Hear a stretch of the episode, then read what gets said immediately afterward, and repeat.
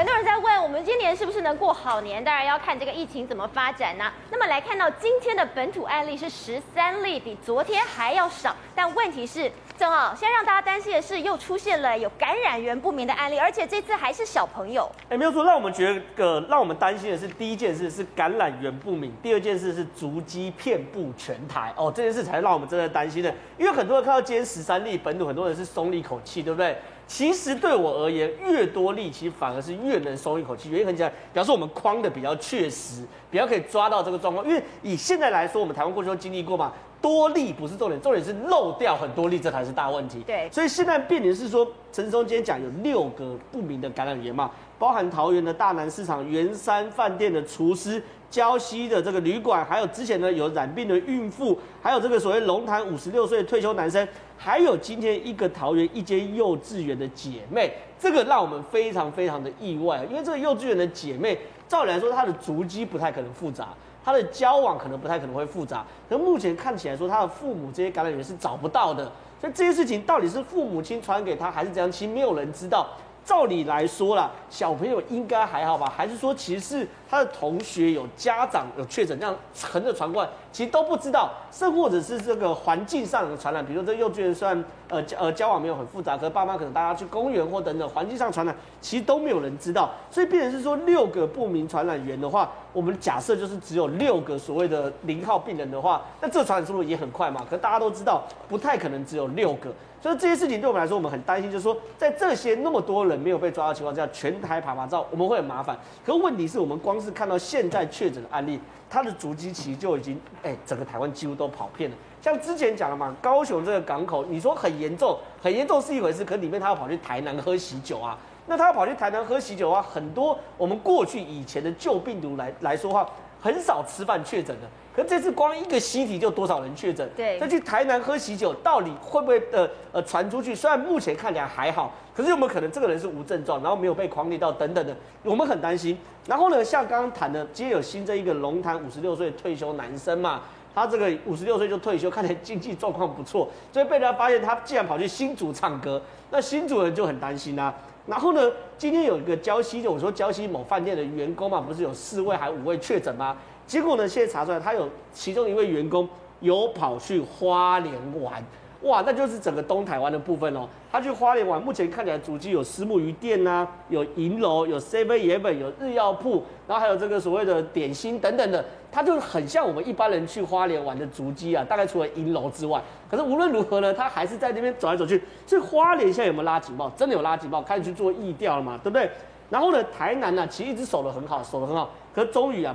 破功了，因为呢，有一位七十多岁的女生，她的暗号是一七五二二，她是照顾返台回家的孙女，然后呢破功了，所以说现在黄伟哲也是皮绷很紧嘛，所以呢，现在其实台湾整个本岛，我坦白讲，我坦白讲，整个本岛没有一个县市是真的，你敢保证完全没有确诊者来的？所以林医师其实刚才正好有提到说，现在公布了好多好多的足迹，密密麻麻，根本到处都是。还是自己先做好你的防疫工作，但问题是现在我们担心的是病毒在哪里，我们不知道；敌人在哪里，我们看不到。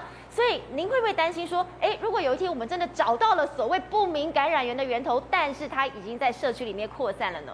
呃，这里有一个问题，就是我已经开始发现有一个现象，就是我们现在针对一些不明感染源会去定序。然后发现说，我记得有某一个例子，就是说，现在高雄港是说是 BA two 嘛，就是菲律宾的那一株，传说是 Omicron 的妹妹啊。对，两两边不太一样，了哈然后就说可能还是同一个传染链，算是变种病毒的。对啊，可是有一个问题是哈，你假如现在我们比方说从机场出来的这所有银行员，然后这些，然后桃园的这些，全部都是同一株，其实都不奇怪。是，因为因为我不记记不记不知道大家记不记得去年五月啊，去年五月从诺富特。还有这个事件都是同一株，然后后来他忽然在社区就爆发了，然后罗一军后来再跟我们说他在罗东爆发，他在茶店爆发，然后狮子会全部都是同一株啊，你验出来都是定序都是一样的，可是那也一点都不奇怪，因因为反正就是这一株散出去散出去，那可是我们在这中间已经找不到传染链。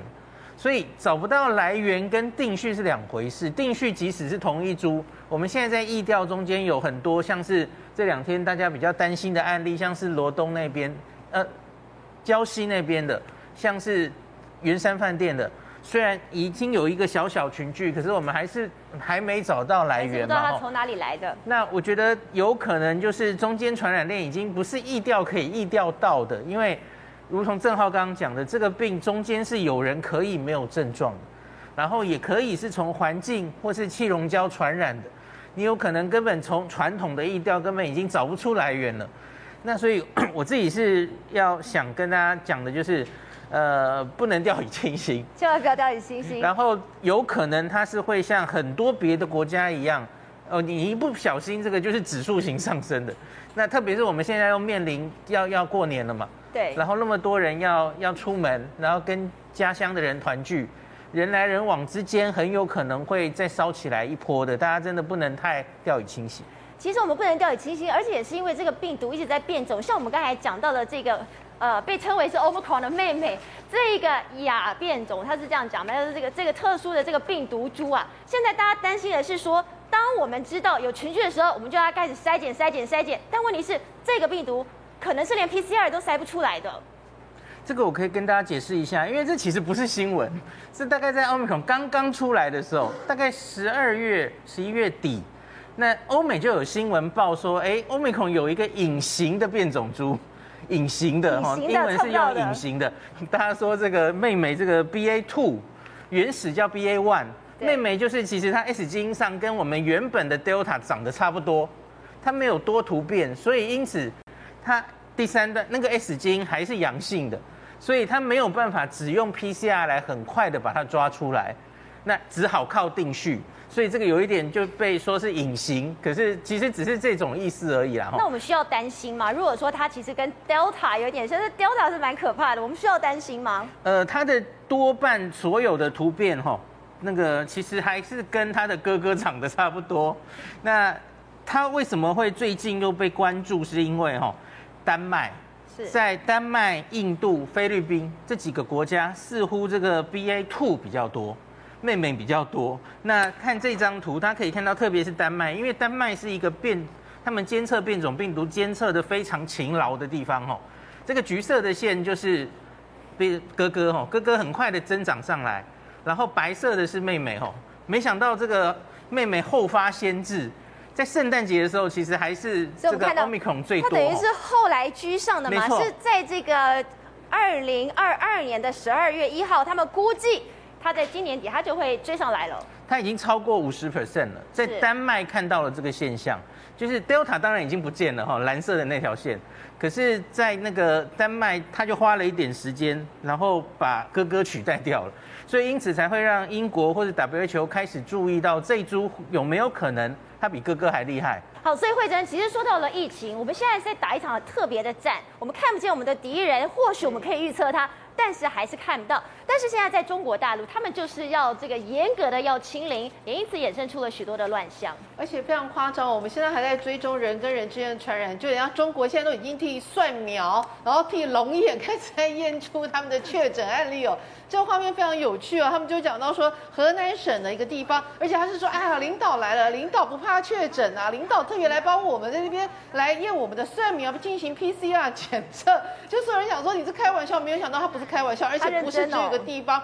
非常夸张，就他们就讲都没有办法，因为一直传出类似案例，那卖方因为买方需求不来，所以这个蒜苗到底会不会有确诊，因此就逼的没有办法，只好又出示我的这个蒜苗是没有确诊的，可能在市场上才卖得出去。然后这种画面越来越多，你就想到说这个这蒜苗何其无辜哦！我跟你讲，其实不止蒜苗，现在包括连进口水果，火龙果啦、龙眼啦，一大堆啊，全部你想得出来的。全部都在进行核酸检测。这一批那个火那个龙眼是在宁夏，他是什么？他说呢，原来在十二月二十四号的时候，宁夏银川市对于进口的水果行进行核酸检测，结果就在一批货里面发现了确诊案例。从此之后，所有相关全部进行核酸检测，而且呢，市场也封了，人也开始进行核酸检测。然后你想说，哎呀，那个你会不会也太夸张？另外，就浙江火龙果这边一样也是有类似的状况，而且这状况也还蛮夸张的，就是说原来有一批货是从呃越南还其他地方运过去的，结果呢，在隔两天之后就说，哎呀，那个地方运过来的话，那批货之前传出有确诊，这一批就这一批货就不能卖。结果那个贩卖的人就心想说，哈，我都已经进了这批货，你不让我卖，那我不是就很麻烦吗？他就偷偷卖，结果没想到偷偷卖被发现之后，竟然是以那种重罪来来追诉他。然后呢，就该区还有包括河北也有樱桃传出确诊的案例，樱桃也确诊。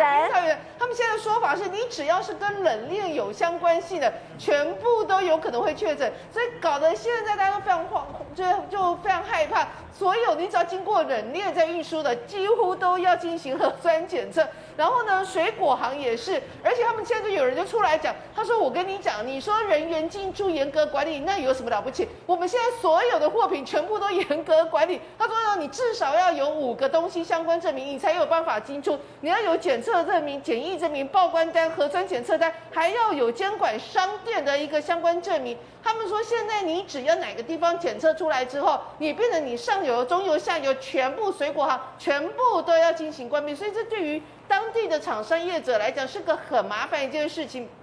听到这里，你已经觉得非常荒谬，对不对？没有，多的还是还有，包括还有包括什么呢？他们竟然针对于他们的北京面馆的桌椅。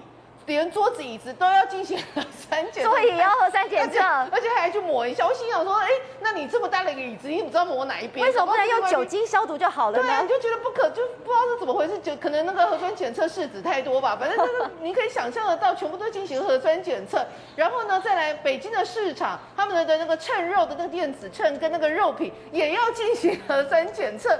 然后你想说，这这这真的假的？非常夸张。再来就是山西的高铁站的栅栏也在进行核酸检测，然后包裹你看栅栏也要进行核酸，就是你就喷过去，你就扫，就是那个消毒就好。不知道为什么要花这种功夫。再来就是连包装的检测，所有的一个包装品也要进行核酸检测。那你在这里，你已经觉得非常夸张，对不对？哎，没有，还有鸡，活鸡也要进行核酸检测，活鱼也要。我个人觉得这个鱼。